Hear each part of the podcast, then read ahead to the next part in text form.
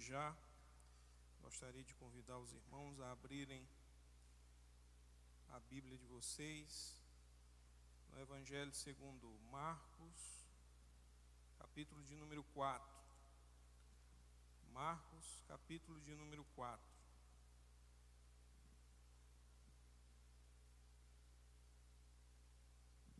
Marcos 4, a partir do versículo de número 26.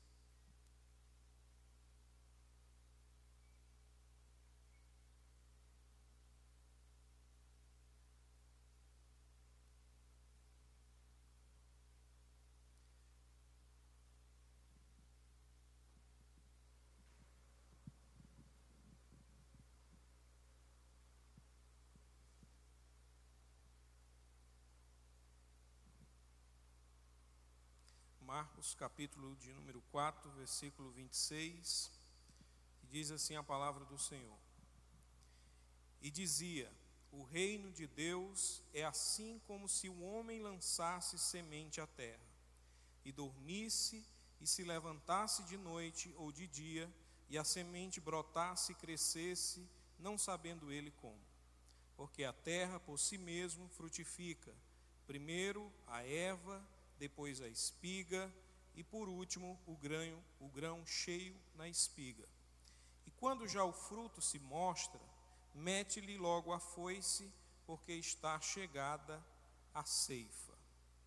Quero também convidar aos irmãos lerem o versículo 33 e o 34, que diz assim: E com muitas parábolas, tais lhes dirigia a palavra, segundo o que podia compreender e sem parábolas nunca lhe falava, porém tudo declarava em particular aos seus discípulos. Amém? Senhor Deus e Pai, nós te pedimos que nesta noite o Senhor venha nos conceder do teu espírito para que nós possamos, Senhor, ter a mente iluminada e possamos compreender a tua palavra. Fala agora aos nossos corações, dirige a minha vida e conduz o teu povo mediante a tua palavra e teu espírito. Assim te pedimos e por fé te agradecemos no nome de Jesus. Meus queridos irmãos, como a gente tinha prometido no domingo, hoje a gente vai dar início à série de mensagens sobre as parábolas. A intenção é tratar nessas terças-feiras que a gente vai estar aqui, esse mês que eu tive a, a oportunidade e a sorte de estar de férias, aí a gente vai tratar nessas quatro quarta-feiras, terminando no dia 27, se eu não me engano, acho que é a última terça é no dia 27, a gente vai tratar durante esses quatro, essas quatro, esses quatro encontros, justamente o propósito não só da, da parábola em si, não é só fazer uma exposição, mas fornecer aos irmãos, à igreja, elementos para que você possa fazer uma leitura e uma interpretação correta das parábolas de Jesus. Por isso, nessa noite eu escolhi esses dois textos, praticamente um texto só, porque fazem parte do mesmo capítulo, para que a gente possa refletir um pouco sobre as parábolas. Porque, como foi dito aqui no versículo 33, Jesus usava muito as parábolas para comunicar verdades e elucidar verdades espirituais para o povo. Então, ele comunicava muito pelas parábolas. E se você não entende as parábolas, você deixa de entender grande parte do ensinamento de Jesus, porque foi por meio delas que Jesus explicou grandes verdades e coisas maravilhosas para a nossa vida.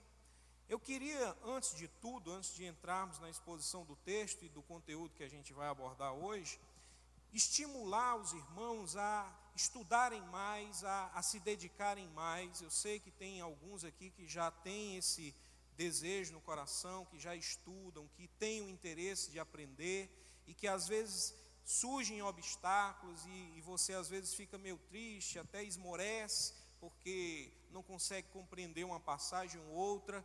Mas eu quero lhe dizer que isso faz parte da caminhada. Eu também um dia peguei a Bíblia e achava na minha arrogância que era fácil de entender, quebrei a cara, né? Peguei logo o livro de Provérbios. E aí, Provérbios, meu Deus do céu, para quem não tem um tato muito grande com as escrituras, fica um negócio meio embaraçoso. mas aquilo ali foi um processo para que eu pudesse amadurecer e entender que toda atitude de estudo das Escrituras, ele deve vir acompanhado de um sentimento de reverência às Escrituras.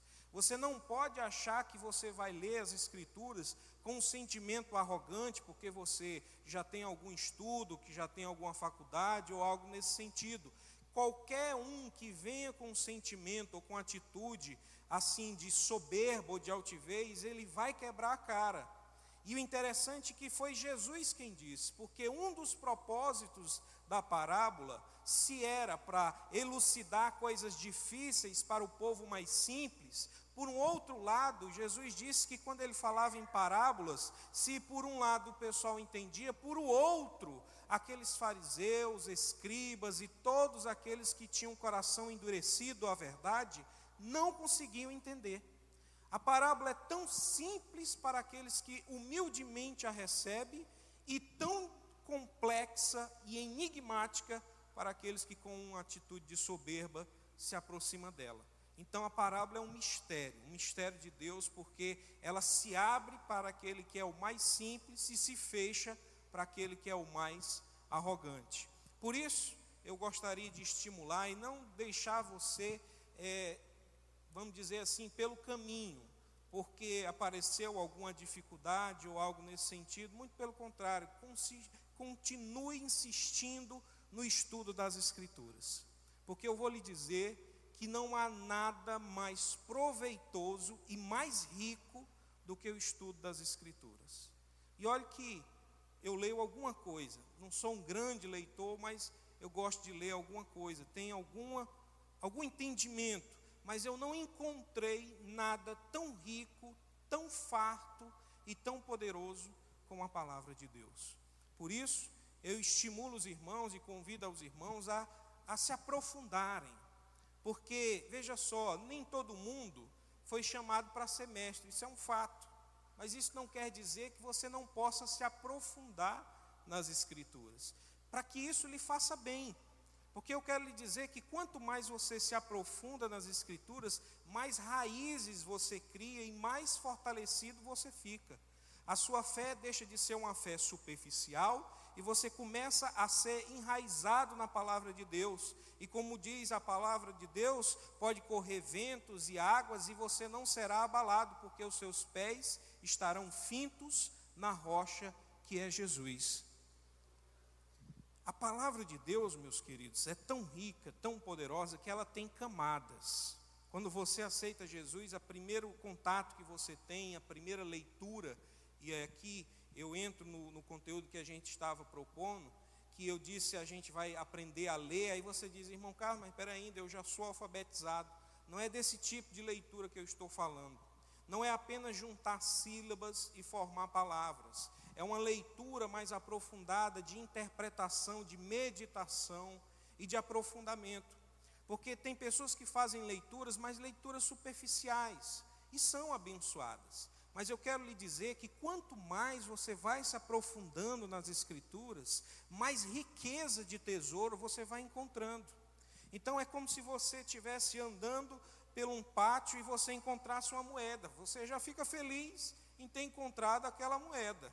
Mas se você descobrisse que se você começasse a cavar, você encontraria um tesouro, o que é que você faria?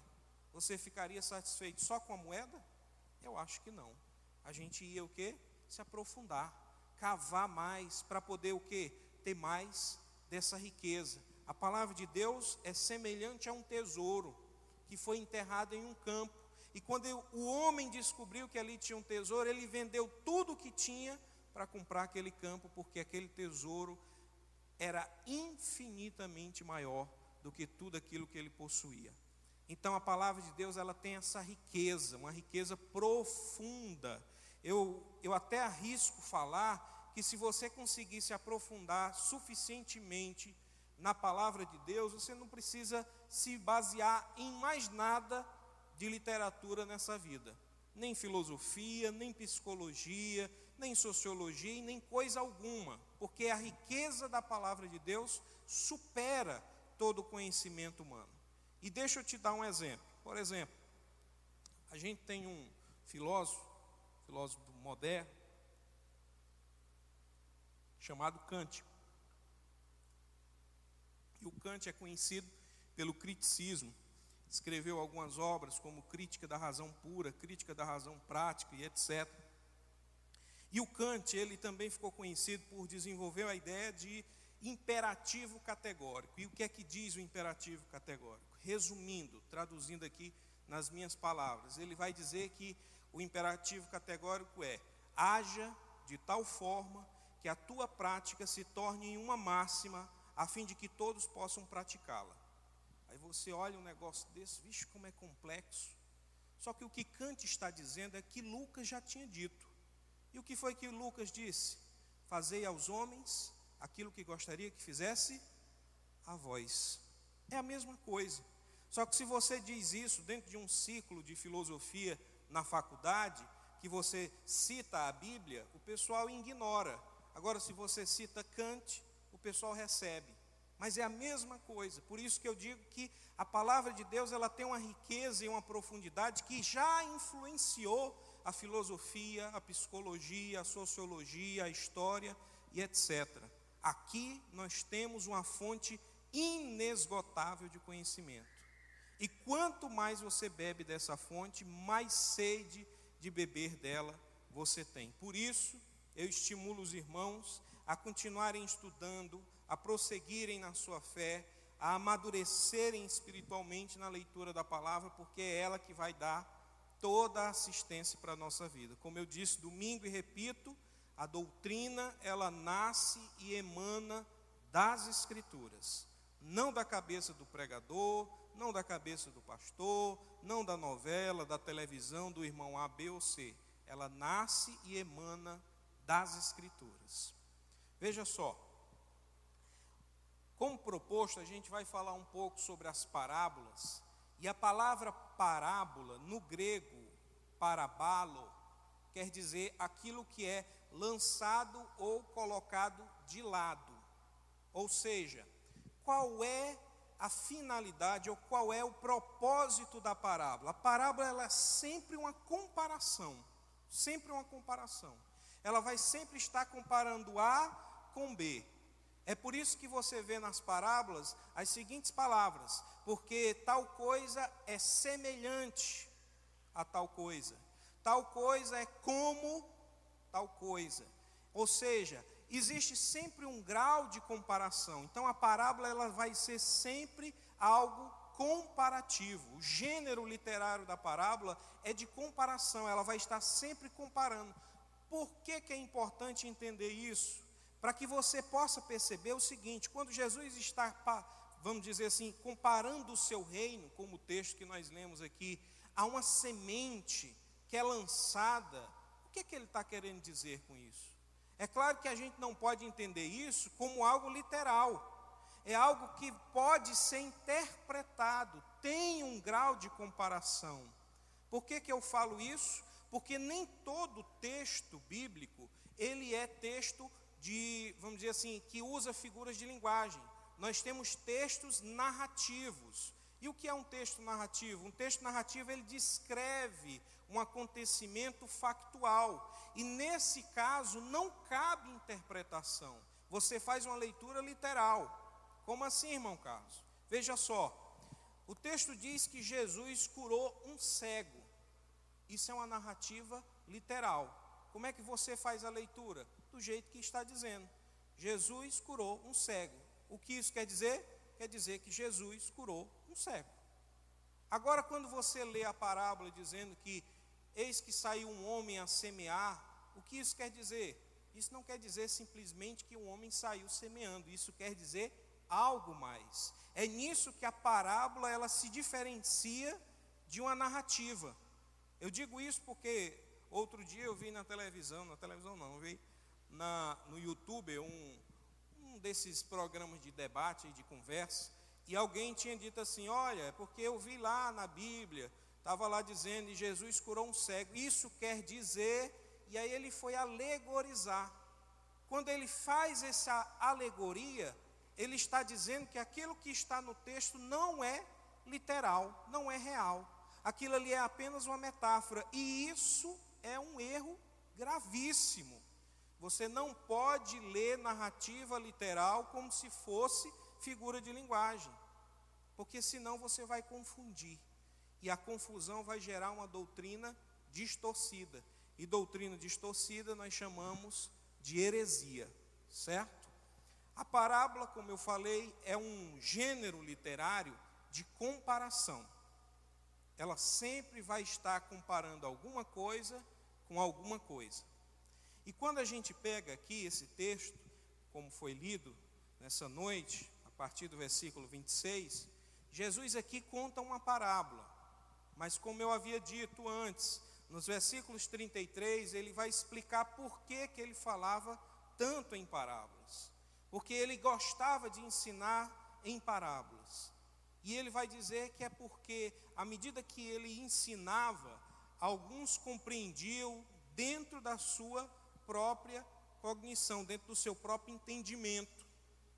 E quem é que entendia? Aquele que eu falei no início, aquele que tinha um sentimento de humildade e que se curvava diante da, da palavra e a recebia de bom grado. Agora, aqueles que eram soberbos, como os fariseus, que achavam que sabiam de tudo, que achavam que tinha todo o conhecimento, a Bíblia diz que a esses a palavra se fechava. Eles não entendiam. E aí você fica observando o mistério da palavra de Deus que se revela a um pescador e se fecha a um grande estudioso. Como?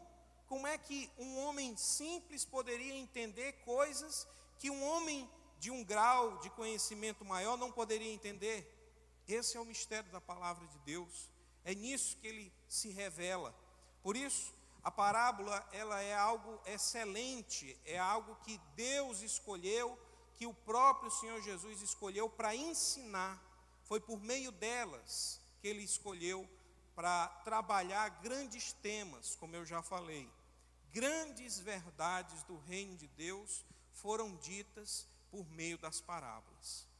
E aqui, meus irmãos, existe uma coisa muito profunda, e aí eu tento estimular vocês a, a estudar. Sabe por quê? Eu lhe pergunto: a pessoa ela pode ser um cidadão pleno se ela não conhecer os seus direitos e os seus deveres? Ela tem condições de ser um cidadão pleno? Não é só nome, não. Ah, morou na cidade é cidadão. Não cidadão, uma pessoa que participa das mudanças sociais e que fazem parte da comunidade. Pode ser um cidadão pleno sem ele ter o conhecimento tanto dos direitos como dos deveres? Ele tem que conhecer tanto os seus direitos como os seus deveres, para que ele possa se posicionar, para que ele possa cobrar, para que ele possa agir de maneira correta. A palavra de Deus diz que nós somos cidadãos do céu. E se nós não conhecemos os nossos direitos e os nossos deveres, como poderemos ser bom cidadão? Como poderemos desenvolver e apresentar de maneira plena a nossa cidadania? Aliás, deixa eu até corrigir, eu até estou diminuindo. Na verdade, nós não somos só cidadãos. A Bíblia diz, o apóstolo Paulo fala isso bem claramente ao dizer que nós não somos só cidadãos, nós somos embaixadores do reino de Deus. Embaixadores de Cristo. Você sabe o que é isso? Se eu estou falando do nível de cidadania comum, já exige uma certa dedicação, o um empenho em estudar, em descobrir quais são os valores e os princípios. Imagine um embaixador porque todo embaixador, eu não sei se você sabe, o embaixador é um representante de um determinado governo, de um determinado reino. E a Bíblia diz que nós somos embaixadores de Cristo. E quando ela diz isso, veja o peso da responsabilidade que nós carregamos. Porque eu penso, se não dá para ser cidadão pleno, sem conhecer os meus direitos e os meus deveres, como eu poderia ser um bom embaixador sem também conhecer os valores do reino que eu represento? Não dá para ser um embaixador de Cristo sem conhecer os valores e os princípios do reino. E é por isso que nós estamos aqui estudando sobre as parábolas, porque foi nelas, principalmente nelas, que o Senhor apresentou os valores e os princípios do seu reino. Porque diferente do que alguns imaginam, o reino de Cristo, ele não é algo geográfico, ele não está localizado em uma cidade, em um país específico. Não, mas ele vai vir para governar lá de Israel. Não, você não entendeu.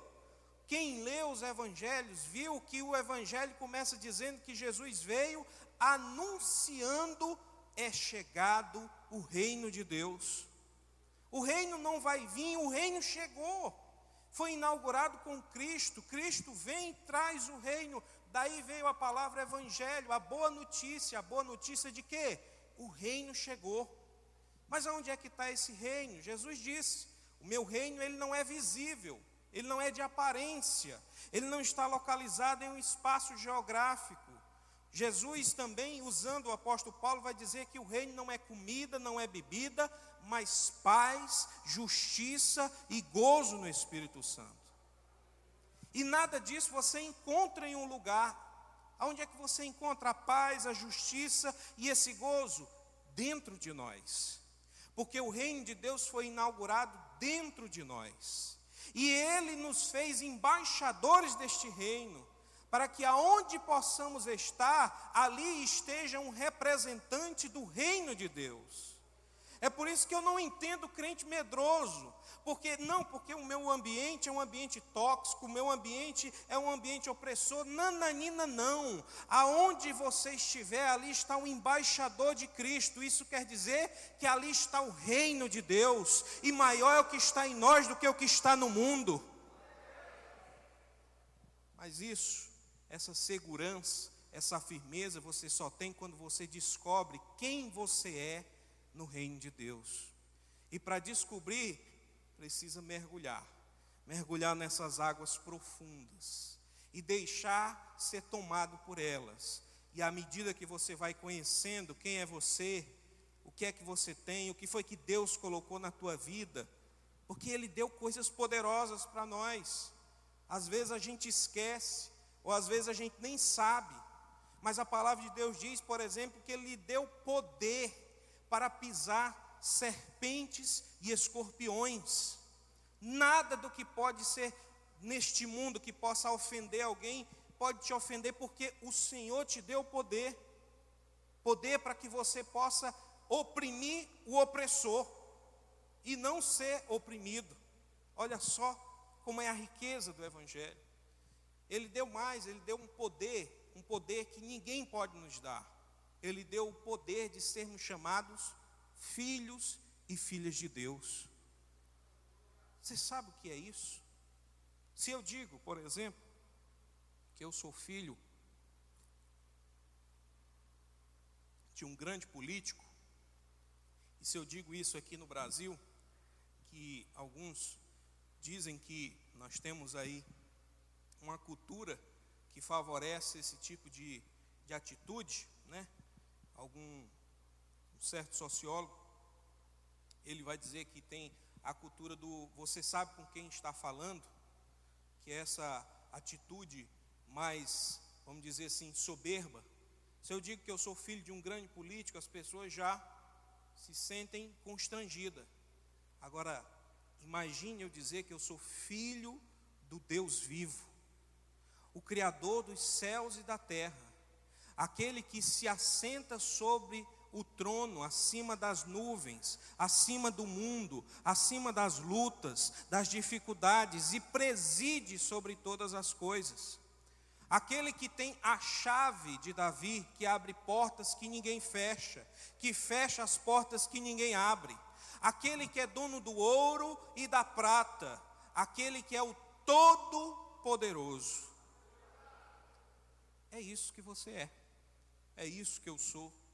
E às vezes nós não sabemos porque nós não lemos a palavra, porque não meditamos nela. Mas mais do que meditar é internalizar, é trazer para dentro e tomar posse. Nesse sentido eu entendo o que é tomar posse. É ler o que está aqui e dizer, eu tomo para mim. Tem aquele, aquele pastor que diz uma coisa interessante, eu sou o que a Bíblia diz que eu sou e tenho o que a Bíblia diz que eu tenho e posso aquilo que a Bíblia diz que eu posso. Eu acho isso maravilhoso e concordo 100%. Porque nada daquilo que a Bíblia não concorda, a gente tem, a gente pode ou a gente é. Aqui a palavra de Deus nos ensina, meus irmãos, que nós devemos tomar uma atitude de posse. Eu sou um embaixador de Cristo, e é como embaixador que eu vou proceder. E para ser um bom embaixador, eu tenho que conhecer o quê? Os valores do reino que eu represento. Esses valores que nós aprendemos por meio das parábolas, que Jesus nos ensinou. Por isso que é importante estudar aqui as parábolas para entender quais são esses valores. Porque o reino de Deus já chegou, mas ele não está localizado em nenhum lugar, ele está dentro de nós. E aonde nós estamos, ali o Senhor estará também. Amém? As parábolas, como eu disse, ela sempre vai ter um grau de comparação.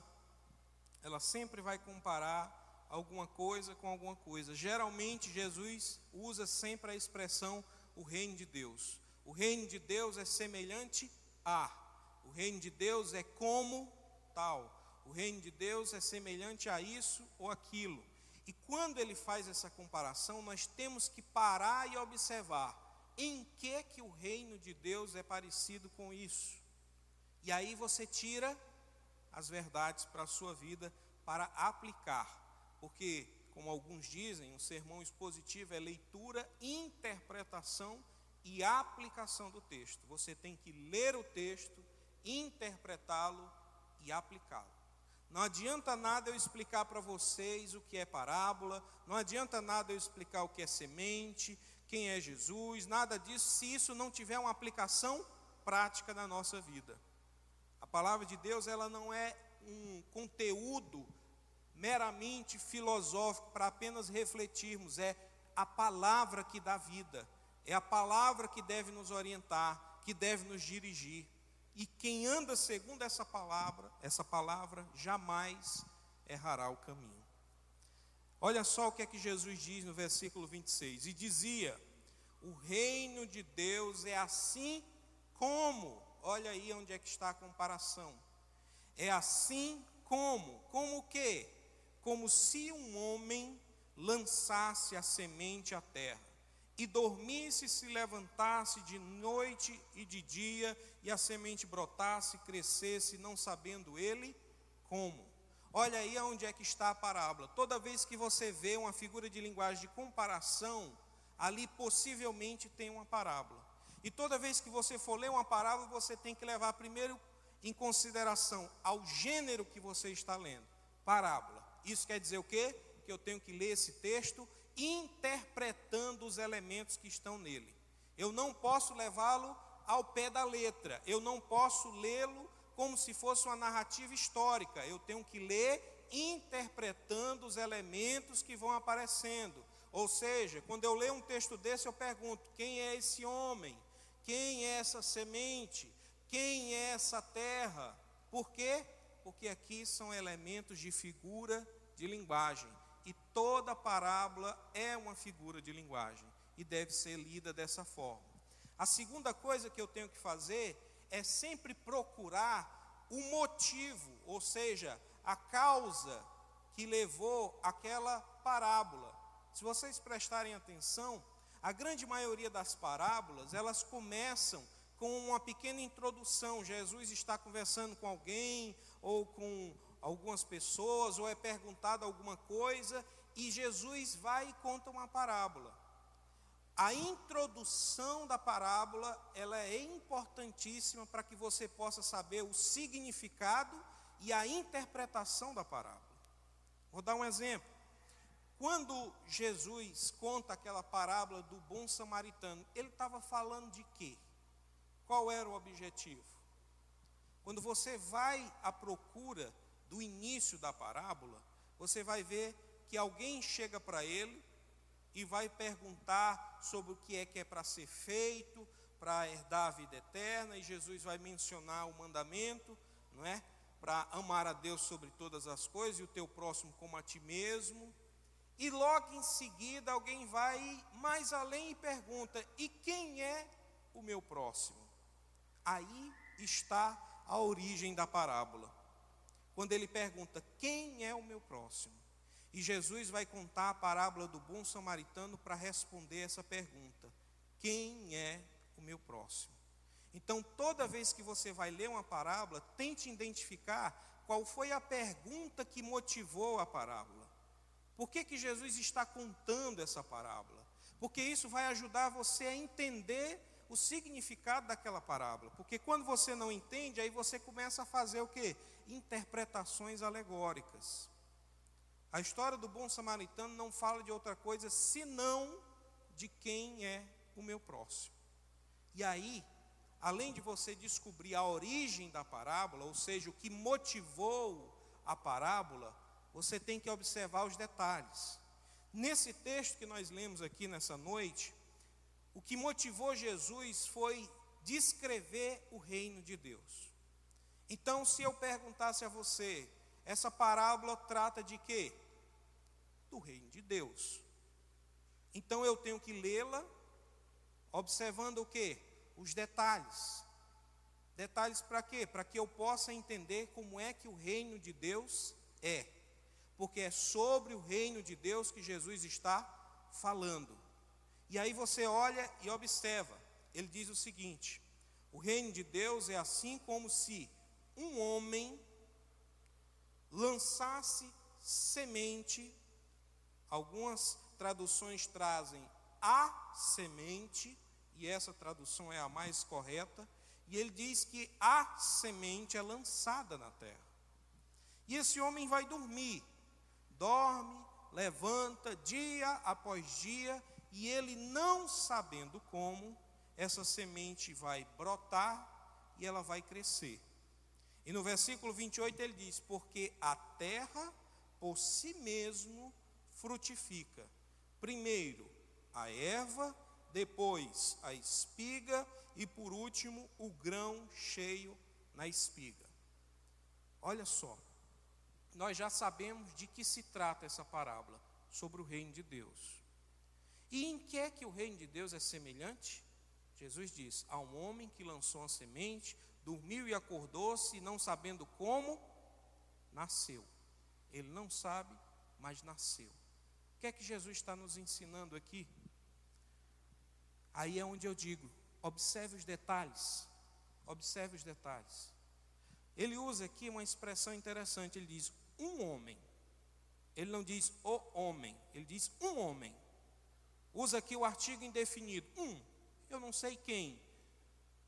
E, e na verdade, aqui no, no grego, ele usa a palavra antropos, que quer dizer tanto homem como mulher, ser humano de uma maneira geral quando se quer se referir a um homem específico do sexo masculino, geralmente se usa a palavra andros.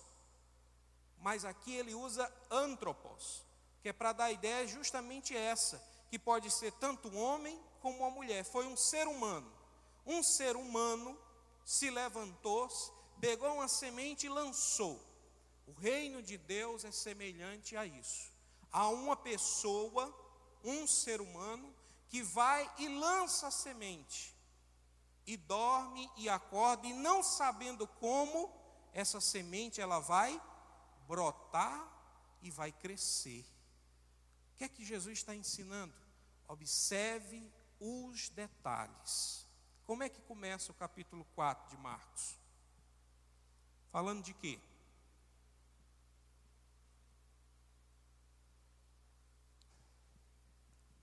Capítulo 4 de Marcos começa Jesus contando a parábola do semeador. E um homem saiu a semear, e levando as sementes, algumas caíram no caminho, outras no pedregulho, no meio dos espinhos, e outras foram lançadas em uma boa terra. E aí ele vai dizer que para cada tipo de solo houve uma reação diferente. O pessoal não entendeu muito o que é que ele estava falando na continuidade, ele vai explicar a parábola do semeador. E ele vai dizer que o homem que saiu a semear, quem é? É o filho do homem, é o próprio Senhor Jesus. E a semente que ele levava, o que é? no próprio texto ele vai dizer que é a palavra. Então, o homem era Jesus, a semente era a palavra. E a terra? A terra era os corações dos homens. Cada um recebe a palavra de uma forma. Uns com o coração endurecido, outros que deixam as coisas do mundo sufocar a palavra, outros que até recebem, mas logo abandonam, e outros que recebem a palavra e dão frutos, e muitos frutos. Observem o detalhe, porque quando ele fala aqui desse homem lançando, ele não diz quem é esse homem, pode ser eu, pode ser você, mas a semente nós sabemos quem é, a semente é a palavra, a semente é a palavra. E olha como é poderoso isso aqui que eu vou te dizer, porque ele está falando do reino de Deus. E ele está dizendo para mim para você que o reino de Deus é como se qualquer um de nós lançasse a palavra e sem saber como essa palavra ela vai brotar e ela vai crescer. Sabe o que é que ele está dizendo aqui? Que o poder da palavra não está no semeador, está na própria palavra, na própria semente. Sabe o que isso me diz? Que o evangelismo, o sucesso do evangelismo não está no mensageiro, mas está na palavra. O poder da palavra, ele supera as nossas imperfeições. Eu não sei se você entende isso, mas isso é uma palavra de encorajamento porque talvez você se sinta acovardado, tímido em pregar a palavra, porque você não conhece muitos versículos, ou porque você não tem uma boa oratória, ou porque você não sabe articular bem as palavras, mas deixa eu te dizer: o poder não está em ti, o poder está na palavra. A semente por si só evangeliza, cura, sara, liberta, transforma. O poder está na palavra. E Jesus está dizendo: basta você lançar. E deixa eu te dizer mais: você não sabe porque é um mistério de Deus. Você dá aquele versículo e vai embora. E talvez passe anos e anos sem nem nunca mais encontrar com aquela pessoa. E de repente você reencontra e aquela pessoa diz: Olha, naquele dia eu ia me matar, mas por causa daquela palavra Hoje eu estou aqui glorificando a Deus. O poder está na palavra. Por isso não tenha medo. Ah, eu, eu gaguejo, eu não sei falar muita coisa. Diga apenas a palavra. E deixa que a palavra ela vai se encarregar em produzir no coração. Deixa que a palavra ela tem poder por si só. O C.S. Lewis dizia que a palavra é como um leão, não precisa que ninguém a defenda. Deixa esse leão solto, deixa ele agir por conta própria, apenas prega a palavra, ide e pregai o evangelho a toda criatura. Só vai, só prega, porque o poder não está em nós, o poder está na palavra. E aí, a palavra ela tem um poder por si só.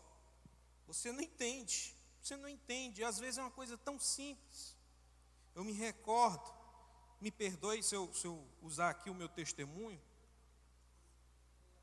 Não gosto muito de fazer isso, mas eu me lembro que eu trabalhava numa bomboniere aqui em Pacajus e sempre tinha um rapaz que passava lá na porta da bomboniere pedindo alguma coisa, algum trocado, né? Às vezes um lanche, mas geralmente ele queria dinheiro e a gente sabia para quê o consumo de drogas. A gente via ele na rua, depois que saía à noite, a gente sempre encontrava ele nessa forma. E, e aquilo me incomodava, não pelo valor que era dado, porque não fazia falta, mas eu queria fazer mais por aquela pessoa, eu queria fazer algo a mais do que apenas dar uma esmola, um trocado. E um dia Deus me deu coragem para dar esse algo a mais. E o rapaz chegou pedindo alguma coisa, ele disse: Meu, meu amigo, deixa eu te dizer, eu não tenho dinheiro, eu não tenho nenhum lanche aqui, mas eu tenho algo mais proveitoso para a tua vida. Eu tenho algo melhor do que o dinheiro, eu tenho algo melhor do que o lanche. Você quer? E naquela hora ele disse: Eu quero. Ele disse: Pois eu tenho a palavra de Deus. Você tem um momento? E eu preguei naquele momento para ele, e ele recebeu aquela palavra. E ao término eu perguntei: Você quer aceitar a Jesus? Era eu e um irmão da Deus e Amor que trabalhavam nessa bomboniere. Aquele jovem com os olhos marejados disse que aceitava Jesus, que recebia aquela palavra, que aceitava aquela semente. E naquela, naquele dia a gente orou por ele, naquele lugar, e dali ele saiu e nunca mais voltou. Eu não sei o que aconteceu, mas eu sei que a semente foi lançada. Por isso, não se intimide, não se acovarde, lança a semente. Você foi chamado para ser um lançador de sementes. E deixe essa semente germinar nos corações. Ah, mas eu tenho que fazer. Não, deixa. A semente ela tem poder para brotar e crescer no coração. Lança a semente. E aí ele diz uma coisa interessante: esse homem foi dormir, dormiu, levantou, e aí ele diz uma coisa que eu acho interessantíssima: a semente ela brotou, cresceu, não sabendo ele como. Ele não entendeu o processo. Ele não conseguiu descrever como é que aquela semente brotou. E talvez você já tenha passado por essa experiência, eu já passei. A pessoa lhe encontra na rua e ela te conhecia lá naquela vida do mundão, na brincadeira, na farra, na bebedice. E aí ela te encontra agora crente. E aí começa a conversar contigo, e aí ela nota que tem uma forma de conversar diferente. O vocabulário mudou, o semblante mudou, as atitudes mudaram, o sentimento mudou, e ela não sabendo como, ela olha e diz: rapaz, tu está diferente. Tu está diferente. O que foi que aconteceu? A semente brotou.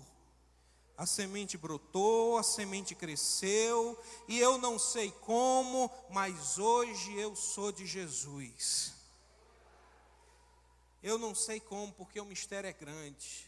Porque se me perguntassem alguns anos atrás se eu queria ser crente, nem a pau juvenal, nem a pau. Queria qualquer outra coisa, até morrer, menos ser crente. Porque achava um negócio desanimado, sem graça.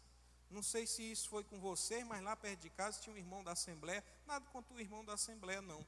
Mas naquela época o negócio era mais castigado. Né? Aí o irmão toda sexta-feira colocava uma caixinha de som na casa dele e cantava. Eu não sei quem foi que disse a ele que ele sabia cantar. Né?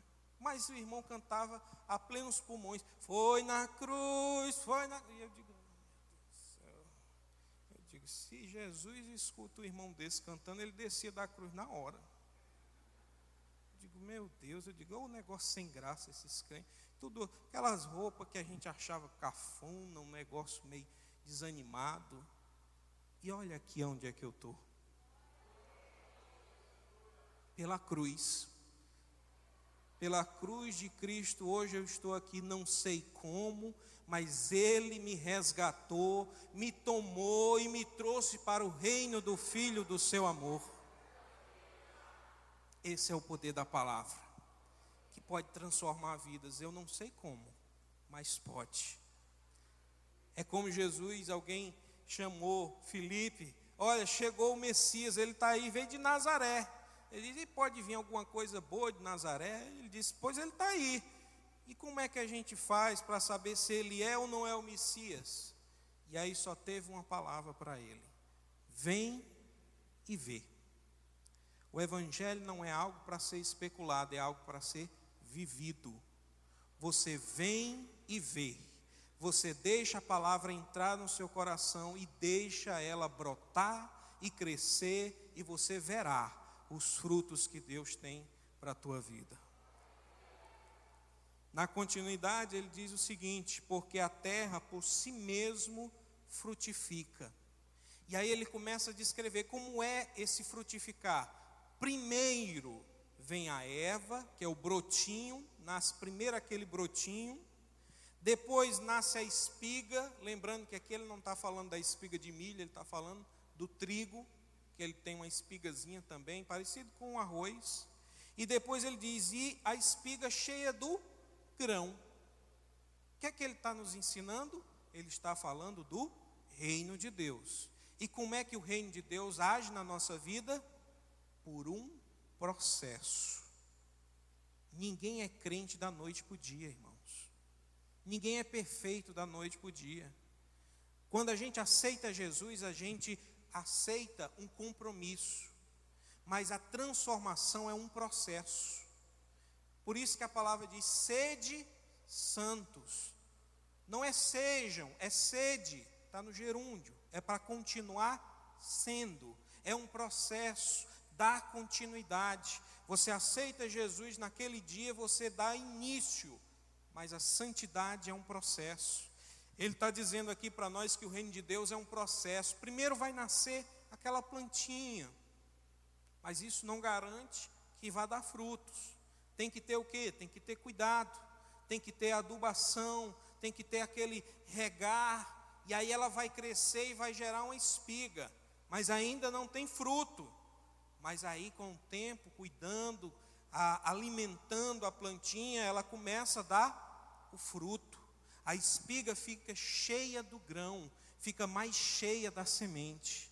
Aquela primeira semente que você recebeu, ela vai brotar no teu coração. E você não sabendo como, mas deixa eu te dizer, essa semente ela está germinando dentro de você. E você não percebendo, ela vai brotar na sua vida e vai transparecer para o mundo. E quando você menos esperar, você que tinha recebido apenas uma semente, você vai estar cheio dessa boa semente para compartilhar com aqueles que precisam, para aqueles que estão carentes, para aqueles que estão sedentos. Então essa semente ela é maravilhosa porque ela produz em nós frutos. E aqui é onde a gente vê como o reino de Deus age na nossa vida, por meio de um processo. A gente vai passando, no começo a gente é meio truncão, né? Até alguns brincam Rapaz, eu sou crente, mas as minhas mãos e meus pés ainda são católicos. Não bata em mim não, porque eu posso tacar a mão na sua cara. Tem uns crentes violentos, né? Que eles não se converteram ainda completamente. Mas aí com o tempo isso vai abrandando, porque a semente ela tem um poder e essa palavra vai modificando a nossa vida, vai gerando em nós uma nova vida e não sabendo como essa terra que recebeu a boa semente frutificará. E aí a nossa frutificação, olha só como é interessante. No grego, ele usa essa palavra quando ele diz que a terra por si mesma, por si mesma, lá no grego está a palavra autômatos. Autômatos, que a gente utiliza para falar, por exemplo, de algo que é automático, é algo que naturalmente vai agir automaticamente, que não precisa de intervenção, ela age naturalmente. E aí, sabe o que é que eu me lembro? Eu me lembro de uma frase que dizem que é de Aristóteles, que ele dizia que o homem virtuoso não trabalha, se exercita. Ele está dizendo que o homem virtuoso é preguiçoso, irmão Carlos? Não. Ele está dizendo que se o homem é virtuoso, por exemplo, ele é um homem justo, ele não precisa fazer força para ser justo ele é justo porque é da natureza dele ser justo. Se esse homem é verdadeiro, ele não faz força para falar a verdade, ele fala a verdade porque é da natureza dele falar a verdade. Se nós recebemos a boa palavra de Deus e somos filhos de Deus, não precisamos fazer força para ser crente, nós devemos ser crente naturalmente, porque está na nossa natureza. Porque nós, quando aceitamos a Cristo, recebemos uma nova natureza. E aí a palavra de Deus nos garante que aqueles que estão em Cristo, nova criatura é, as coisas velhas passaram e tudo se fez novo. Você é uma nova criatura. E ser crente não é um esforço, é um privilégio que nós aceitamos de bom grado. Se você está tendo dificuldades, se você ainda está lutando, precisa mais dessa semente. Está precisando ser adubado por essa semente, porque essa semente é quem vai transformar a sua vida. Não tente mudar de fora para dentro, porque você só vai alcançar o exterior. Agora, quando você recebe a semente, e essa semente brota e cresce dentro de você, a planta ela nasce naturalmente, autômatos, por si mesma ela frutifica. Quando a palavra está enraizada no nosso coração, ela frutifica naturalmente. E aí não precisa ter força, não precisa fazer força, ela vai agir e vai brotar naturalmente. E por fim, ele diz: E quando já o fruto se mostra, mete logo a foice, porque está chegada a ceifa. Olha só que coisa interessante. Ele fala sobre o amadurecimento e Jesus gosta muito de utilizar essas figuras de linguagem que falam da agricultura, não é? É interessante, por exemplo, quando ele fala em Lucas capítulo 10, quando ele envia os 70 a pregar o evangelho de dois em dois, ele envia e ele ainda dá uma recomendação: orem, porque a seara é grande e os trabalhadores são poucos. Orem para o Senhor da seara, para que ele envie mais trabalhadores. Olha só, meus irmãos. Já naquela época, Jesus estava dizendo que existe muitos frutos a serem colhidos, mas nós temos poucos trabalhadores. Nós temos pouca gente lançando a semente. Será que você já lançou a semente essa semana? Será que você já lançou essa palavra de salvação para alguém do seu trabalho, para alguém da sua faculdade? Ah, mas vão me criticar. Ah, mas eu te conheço. Olha, eu andava com meus colegas, a gente bebia junto, a gente fazia tudo que não prestava junto. E quando eu aceitei a Jesus, eu tinha de fato essa timidez. Mas quando eu perdi um amigo meu desses da farra, aquilo me caiu como uma bomba. E eu entendi que ele morreu. Certo, eu não atropelei ele, não foi eu que derrubei ele da moto, mas eu tinha uma responsabilidade. Eu tinha uma palavra que poderia ter mudado a vida dele e eu, por timidez, me neguei a, a lançar essa semente. Eu poderia ter dito a ele: Olha, meu irmão, Deus amou o mundo de tal maneira que deu o seu único filho para morrer por todo aquele que nele crê, para que todo aquele que nele crê não pereça, mas tenha a vida eterna. Eu poderia ter dito só isso e ter lançado a semente. E eu creio que a semente ela é por si só poderosa para transformar a vida. Como diz a palavra de Deus, não por força nem por violência, mas pelo meu espírito, diz o Senhor. É Deus quem nos convence, é o Espírito Santo que convence o homem do pecado, da justiça e do juízo de Deus. Não é pelo nosso muito falar, é pelo poder da semente. E aí, a partir daquele momento, poderiam até falar mal de mim, poderiam até fazer chacota, mas eu não deixaria de lançar a semente porque eu creio que essa semente ela é poderosa para transformar vidas. E aí, meus irmãos, ele fala aqui nesse último versículo sobre o amadurecimento. E como eu falei, Lucas fala de como há poucos trabalhadores. Imagine se todos nós já estivéssemos de fato lançando a semente, compromissados em sermos embaixadores de Cristo. Eu tenho a certeza que o avivamento já teria vindo. Eu tenho certeza que até Cristo já teria vindo, porque Pedro diz que devemos apressar a vinda do Senhor, anunciando o Evangelho. Olha só, parece uma coisa complexa, mas ele diz na sua palavra. Outra coisa que ele diz também é em João capítulo 4, no versículo 35, quando ele fala com os discípulos e diz: Olha, vocês dizem que os campos vão amadurecer daqui a quatro meses. Eu digo, os campos já estão maduros. Jesus está dizendo: gente, tem gente pronta para ser colhida. Tem gente que você já lançou a semente e ela precisa ser resgatada. Tem gente que já está pronta para receber essa semente e ser recuperada. O campo já está maduro, já está pronto. Mas Jesus pergunta: onde estão os ceifeiros? Aonde estão aqueles que vão trabalhar para o Senhor? Aonde estão aqueles que amam as vidas? Porque o campo já está maduro, só está faltando os trabalhadores. Por último, ele diz aqui que há um amadurecimento, e quando esse amadurecimento vem, logo em seguida vem a foice para colher o fruto. Sabe por quê? Fruto maduro, não colhido, apodrece.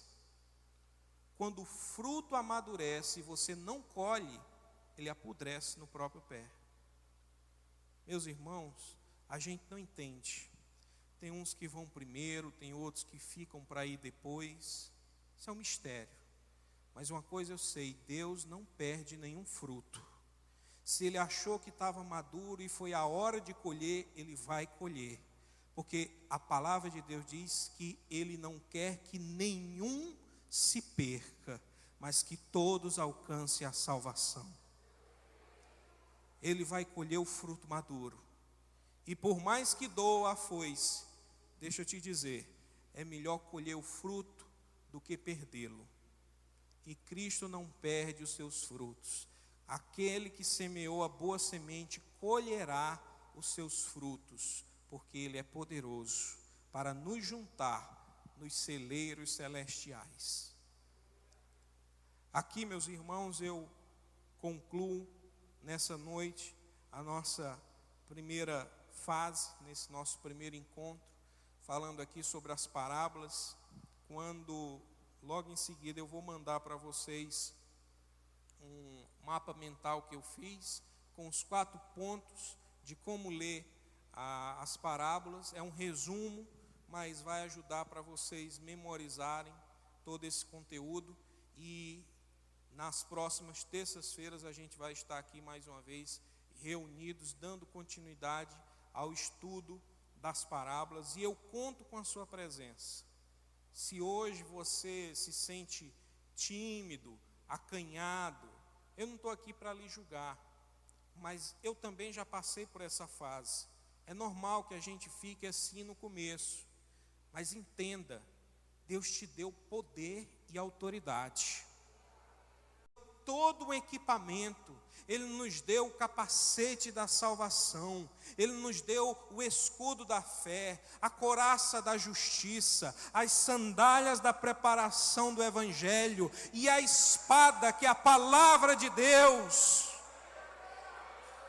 E Ele nos deu uma coisa mais poderosa. A Bíblia diz que Ele nos fez mais do que vencedores.